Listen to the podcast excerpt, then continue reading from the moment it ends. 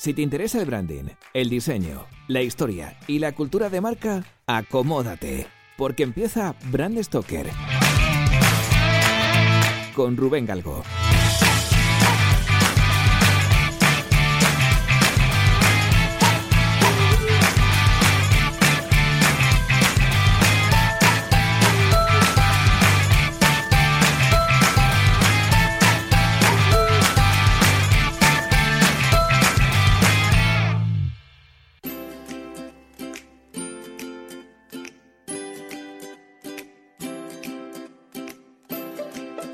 Seguro que si le preguntamos a 10 personas que nos digan el nombre de una marca de cereales, 9 dicen Kellogg's. El impacto que ha tenido esta marca en nuestros hábitos de consumo ha convertido a su naming en el nombre de toda una categoría, ya que mucha gente se refiere a los cereales para el desayuno directamente como Kellogg's.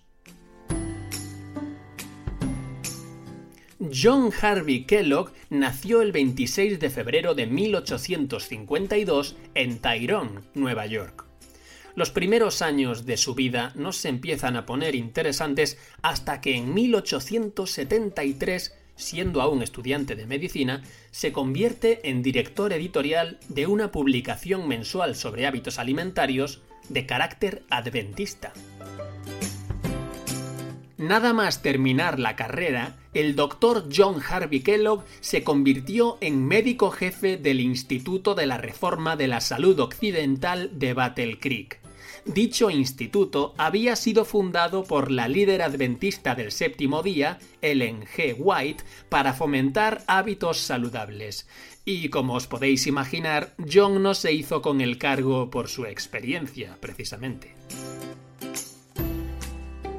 John Kellogg era un convencidísimo activista vegetariano y sus excéntricos métodos holísticos pronto empezaron a llamar la atención tanto dentro como fuera del Instituto Battle Creek. John creía que casi todas las enfermedades se originaban en el estómago y en los intestinos, y que todas las demás eran causadas, atención, por las relaciones sexuales aunque también pensaba que podían ser mitigadas mediante un cambio en la flora intestinal, ya que, en su opinión, las bacterias de los intestinos podían favorecer u obstaculizar el funcionamiento del cuerpo. Entonces comenzó a alimentar a sus pacientes con una dieta a base de frutas, cereales, frutos secos y legumbres. Esto fue así porque había realizado un estudio en el que demostraba, teóricamente, que el deseo sexual se incrementaba con la ingesta de carne. Pronto vio que esta dieta no era suficiente y se preocupó porque los intestinos de todos sus pacientes estuvieran lo más limpios posibles. Y los empezó a irrigar con agua. Sí, amigos, tanto por arriba como por abajo. Inventó un aparato para aplicar enemas que inyectaba 57 litros de agua en los intestinos de cada paciente en pocos segundos. Después sumó a sus enemas una especie de yogur que provocaba una espuma en los intestinos para dejarlos bien limpitos. Pero es que lo más llamativo está por llegar.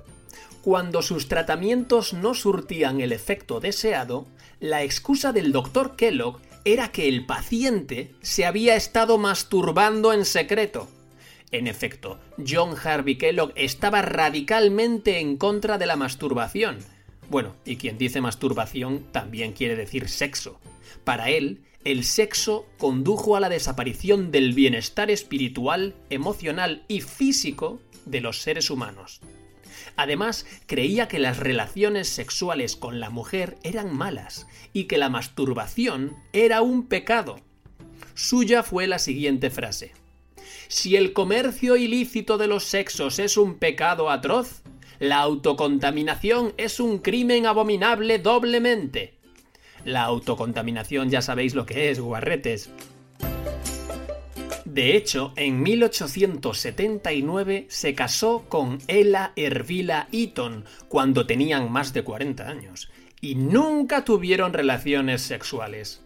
En realidad, ambos dormían en habitaciones separadas, razón por la que no tuvieron hijos biológicos. Aunque curiosamente, fueron padres adoptivos de 42 niños y adoptaron legalmente a 8 de ellos. Entre las perlas de John Harvey Kellogg hay que destacar un libro titulado Información importante para ancianos y jóvenes. Dos puntos. Aceptación de la historia natural y la higiene de la vida orgánica. El libro cataloga 39 síntomas diferentes para ayudar a descubrir si una persona se masturba habitualmente. Entre estos síntomas se encuentran la epilepsia, palpitaciones, el acné, el ansia por la comida picante, las malas posturas, la audacia, la rigidez en las articulaciones, los cambios de humor, la timidez, el desarrollo defectuoso y la debilidad general. Pero menos mal que estaba el bueno de John con sus innovadoras terapias para corregirnos estos hábitos tan feos que tenemos. Prueba de ello fueron la silla vibradora que inventó para evitar la terrible masturbación femenina, la aplicación de ácido carbólico en el clítoris, la inmersión en agua helada y la administración de descargas eléctricas en diversas partes del cuerpo. Como podéis ver, eran tratamientos dignos de una película de terror, de hecho, hay una peli que se llama El balneario de Battle Creek en la que Anthony Hopkins hace del Dr. Kellogg, por si os ha picado la curiosidad. Un día, mientras que John Harvey Kellogg y su hermano William preparaban la comida para la famosa dieta del sanatorio, surgió algo inesperado. Estaban cociendo una masa con cereales, semillas y maíz que estiraban en tiras finas, cuando de repente les llamaron del sanatorio para resolver unos problemillas. La cosa se les complicó y no volvieron a la cocina hasta el día siguiente. Cuando vieron que la masa estaba demasiado cocida e inflada, y como tenían un presupuesto muy justito, decidieron aplastar la masa con un rodillo. El resultado fue una especie de hojuelas o escamas que tostaron y sirvieron a sus pacientes. Esto ocurrió el 8 de agosto de 1894. Al principio, los hermanos Kellogg llamaron a este descubrimiento regalo de la salud, pero al ver que el sanatorio se estaba llenando de gente que quería probar su receta, en 1895 registraron una patente para cereales en hojuelas y su proceso de preparación. El naming que utilizaron inicialmente fue granula, pero otro dietista llamado James Caleb Jackson ya estaba comercializando un producto con ese mismo nombre. Entonces los Kellogg tuvieron que sustituirlo por granola. Eh, vamos, que cambiaron la U por una O.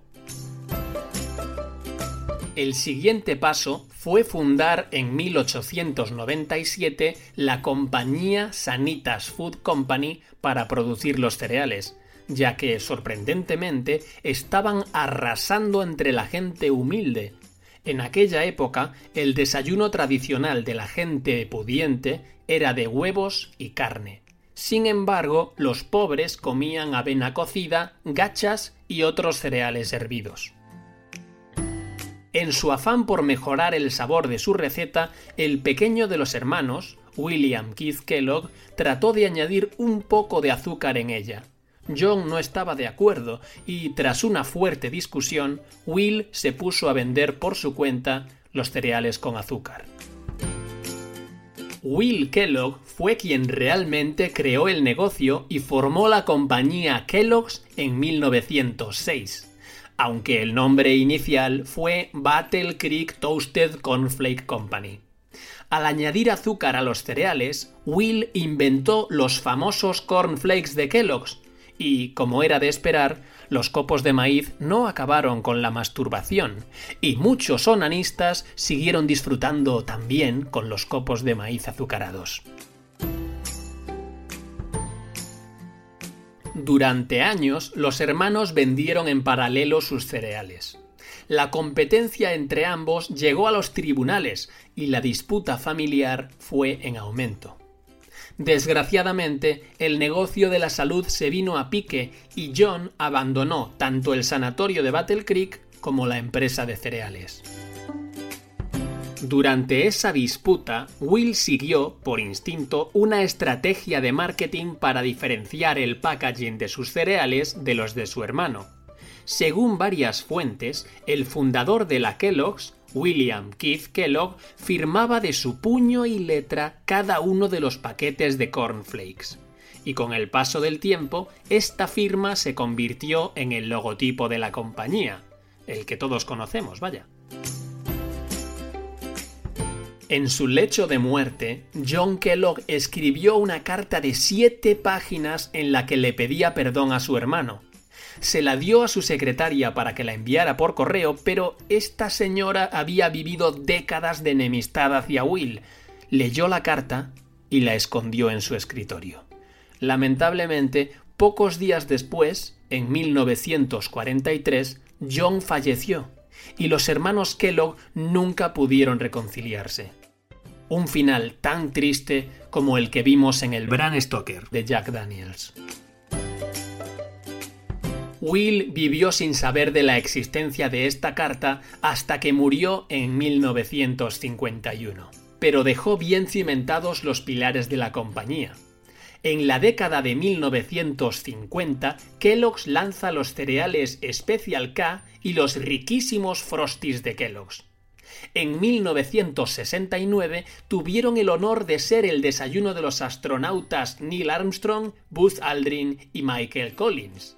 Y en 1997 abrieron el Instituto Kellogg, dedicado a la investigación en el campo de la nutrición y la alimentación. En fin, mucho podríamos contar sobre el posicionamiento de la marca, las innovaciones en el packaging, las acciones de marketing o las campañas de publicidad de Kellogg's, pero es que la historia de su origen es tan jugosa que teníamos que abordarla por sí sola de forma monográfica.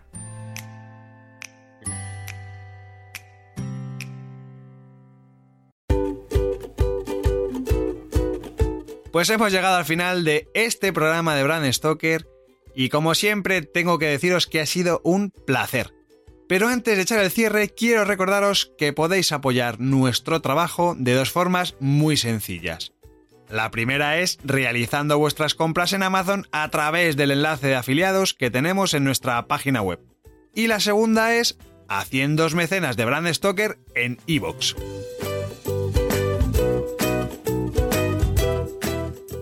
Brand Stoker es una iniciativa de Gallicus. Gallicus es el estudio especializado en creación y gestión de marcas que dirige Rubén Galgo.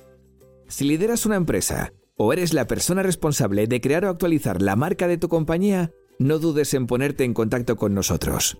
Búscanos en nuestra web gallicus.com.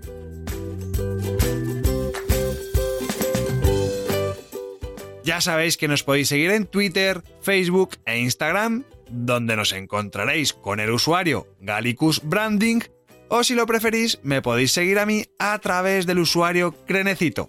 Por supuesto, no olvidéis comentar este programa, darle a me gusta y compartirlo en vuestras redes sociales. Y si os habéis quedado con ganas de más, podéis escuchar más programas de Brand Stoker en iVoox y sobre todo en brandstoker.com.